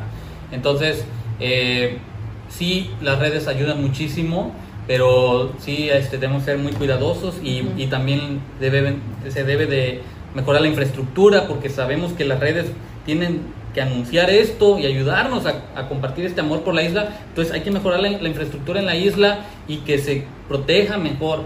Eh, no se pueden visitar los vestigios arqueológicos porque no hay eh, seguridad y si los grafitean ya valimos. ¿eh? El santuario de la Roqueta este, se va a perder para siempre. Entonces, eh, sí, es mucho por lo que debemos estar trabajando. Justo por eso mencionaba que son procesos que se dan acompañados, que son procesos multidisciplinarios donde podemos apoyarnos pues de otras áreas, de otros conocimientos, de otras habilidades, incluso pues de pues de la capacidad de alcance, ¿no? Que pueden tener otras personas o de incidencia en otros sitios. Entonces, creo que es sumar esfuerzos y, y, ya platicando, sería lo que tú dices, más lo que Román dice, más lo que estoy mencionando ahora, creo que son varios mensajes que se pueden ir concluyendo este, tanto para los turistas como para los costeños. O sea, cuida, respeta, responsabilidad como, como acapulqueño, como, como, como costeño, de decir, bueno, esta es mi tierra, la voy a cuidar y es mi obligación también enseñar y educar a otras personas. Oye André, aquí en Podcosteño siempre tenemos una pregunta secreta, una pregunta especial. este, esta pregunta que es para ti, este, es una pregunta que tiene que ver contigo, obviamente. Nos platicaste, pues bueno, que ya eres biólogo, que das los recorridos en la roqueta, que estás tratando de salvar el movimiento cultural por allá. Nos comentaste que también eres observador de aves. Sí. La pregunta es, ¿qué ave serías tú? Pues ¿O qué ave te gustaría ser? sí es complicado, pero yo creo que la urraca, la urraca hermosa de cara blanca por el simbolismo que le he dado últimamente, porque pues es un ave elegante, muy inteligente, es pariente de los cuervos, eh, y bueno, el ave guardián de la roqueta. También me gusta mucho el mirlo acuático mexicano, un ave muy especializada en ríos, bien conservados, en arroyos. Se sumerge y nada como si fuese un pingüino, pero es un pajarito, un pajarito chiquito que sale corriendo en las rocas bien rápido y vuela súper rápido. Entonces tiene las tres habilidades del avatar y esa ave este, es una de mis favoritas también. Y otra de mis favoritas es el aguililla gris, que tuve la fortuna de rescatar y rehabilitar en mi casa. Eh, aquí en Acapulco hemos trabajado en la rehabilitación de fauna silvestre junto a la doctora Erika Nayeli y a mi amiga este, ambientóloga Jessica. Y lamentablemente ya no hemos po- procedido por algunos problemas, pero, pero tuve esa fortuna y esa águila, eh, aguililla gris, fue una de mis mejores experiencias. Ver la nobleza de ese animal. También una chachalaca que rescaté. También me. no, fue algo. es- son experiencias de la vida que dices. Nunca voy a olvidar. Eh, bueno amigos, yo tengo una descripción final que les gustaría compartir si me dan el permiso, que dice así, ya hablando de la isla, ¿no? Existe una pequeña isla en donde muchos acontecimientos han ocurrido, repleta de criaturas asombrosas, así como de infortunados, sufridos, víctimas del olvido, llena de días soleados y de tormentas furiosas, de esperanzas y fracasos, de ideales y traiciones, de héroes libertadores y de revolucionarios, de grandes exploradores y de una multitud de piratas saboteadores. Pero sobre todo es una isla de interminables escenarios naturales, intrigante, resiliente, sagrada, donde los dioses eran venerados, donde se leían los astros, donde se peleó por la libertad y se alcanzó la fama mundial. Rescatemos la identidad perdida de la isla de la Roqueta. Vamos a. Gracias. Qué bonito, qué inspirador. Oye, pues solamente para, para ir cerrando también, eh, si alguien quiere conocer más de, de lo que estás haciendo, digo, ahorita nos diste una pincelada de toda la información que hay, de todas las actividades que estás haciendo para, pues, para conservar y para crear esta identidad en- a través de la roqueta, pero si alguien quiere conocer más de todo esto, ¿dónde puede localizarte? ¿A qué sitios puede acudir? ¿Tus redes sociales? Y nos haces el favor de mencionarlas. Sí, este, bueno, estoy como el príncipe de la roqueta casi en todas las redes. En YouTube, Príncipe de la Roqueta, que apenas este, abrí el canal. También este, en Facebook como El Príncipe de la Roqueta fanpage. Y en Instagram, Príncipe-Roqueta. Eh, y tenemos el Príncipe de la Roqueta blogs, blog, blogspot.com donde estamos haciendo este entradas sobre, bueno, ahí eh, desglosamos más la historia, ahorita sacamos eh, la entrada sobre Roqueta Mezcala, dos islas hermanas. ¿Algo más que nos quieras contar, André? Hace 208 años, don Pablo Galeana, junto a 80 hombres valientes, iniciaron y lucharon por la Roqueta. Pero esa batalla todavía no termina. Y gracias, y junto a Pot Costeño, a Doctor Drone y a Dicis Acapulco, vamos a seguir adelante porque todavía hay mucho por qué luchar. Esta es la pluma sagrada del guardián de la Roqueta. Muchas gracias por el espacio y un saludo para todos sus seguidores. Pues bueno, André, antes de que nos vayamos, eh, quiero decirte algo que es una idea que, que, traigo ya este, desde capítulos pasados. Fíjate que todos los capítulos creo que tanto a Neira como a mí nos han dejado algo. Eh, el capítulo de Daniel Orbe creo que me dejó algo muy marcado en mi cabeza que comparto con él. Al final nos decía que quítate de la cabeza que necesitas talento para crear algo. La constancia te llevará a hacer cosas grandes creo que lo comparto mucho con él y lo traigo muy clavado en la cabeza. El capítulo con, con Dea García, eh, ella nos decía que su frase es la inspiración llegará, pero debe encontrarte trabajando. Algo que yo he escuchado que tú dices y que creo que es con lo que me quedo, es que eh, pues defenderás a la roqueta aunque te lleve hasta la muerte o algo así dices, ¿no? ¿Me, lo, ¿Me puedes corregir cómo es que lo dices? Vamos a todavía lo sigo trabajando también. Pero vamos a pelear por la isla de la Roqueta. O en el intento, moriré. Bueno, esa frase, la, la, a lo mejor no la tengo tal cual como tú lo dices, pero la tengo también grabada. Este, y pues bueno, me quedo con eso, la verdad. Eh, quiero decirte que no estás solo, obviamente sabes que estás con nosotros, cuentas con nosotros. Este, y pues bueno, es un gusto tenerte aquí, André. Les recuerdo a todos, a todos los que nos ven en Podcosteño este, nuestras redes sociales. Si tienen una historia inspiradora, una historia que motive a más costeños, nos pueden escribir a nuestro correo, este, podcostenio.gmail.com. Nos encuentran en Facebook, en Instagram como podcostenio.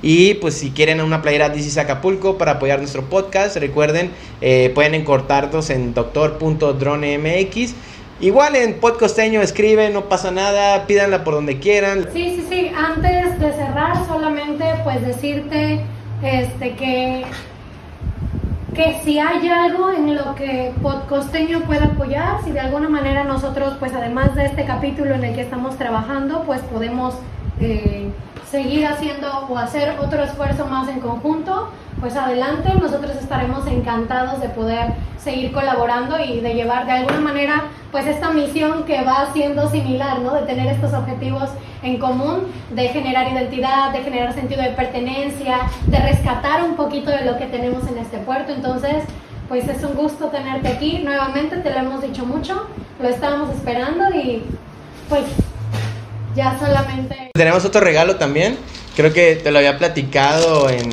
anteriormente que te vi. Esta, ¿cómo dices que se llama, Neira? Pues. ¿Cuerdas salvavidas? Sí, o sea, vienen varias, varias cosas en uno. Viene una piola, viene por ahí una brújula. por si la necesitas. Ajá. Sí, y te la pones como pulsera. O sea, es la forma de traerla, pues, de la manera más práctica. También, también corta y hace fuego, me dijeron. Este, tiene una brújula. Y pues va Doc con tu, con tu chaleco. Ajá. Me la regalaron, pero platicando con la persona que me la regaló, le digo, creo que él la utilizaría mejor. Eh, eh, Gracias. Eh, está de acuerdo en que el regalo sea regalo para ti. Entonces, este, esperemos que para tu próximo recorrido, vamos a hacer un recorrido especial nosotros con André. Este, Igual si, si, el, si el público de podcosteño se anima y nos escribe, podemos organizar uno entre Neira y yo acompañando a André y obviamente con ustedes acompañándonos para que podamos conocernos un poco mejor, visitar la isla, que André nos dé un recorrido especial.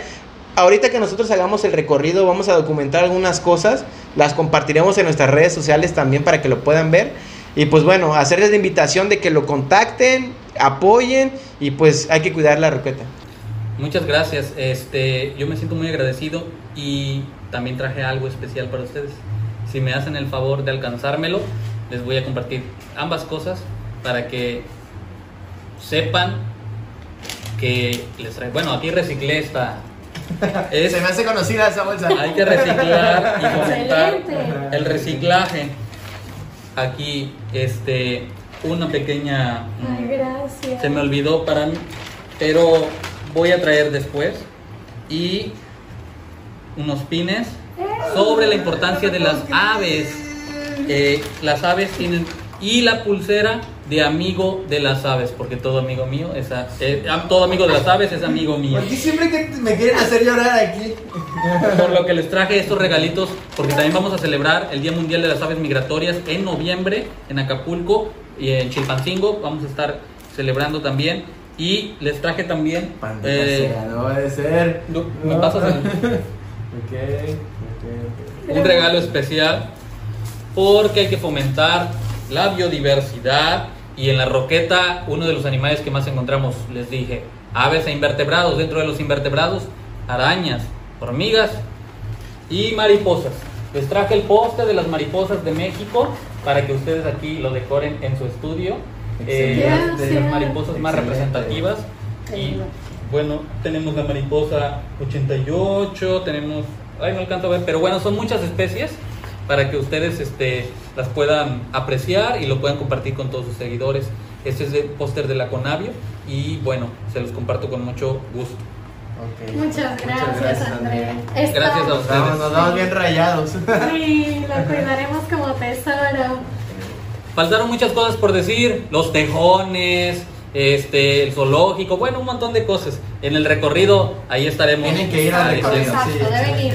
Pues bueno, Andrés, el momento ha llegado, el momento al que todos vienen aquí a Costeño. Sí, ¿no?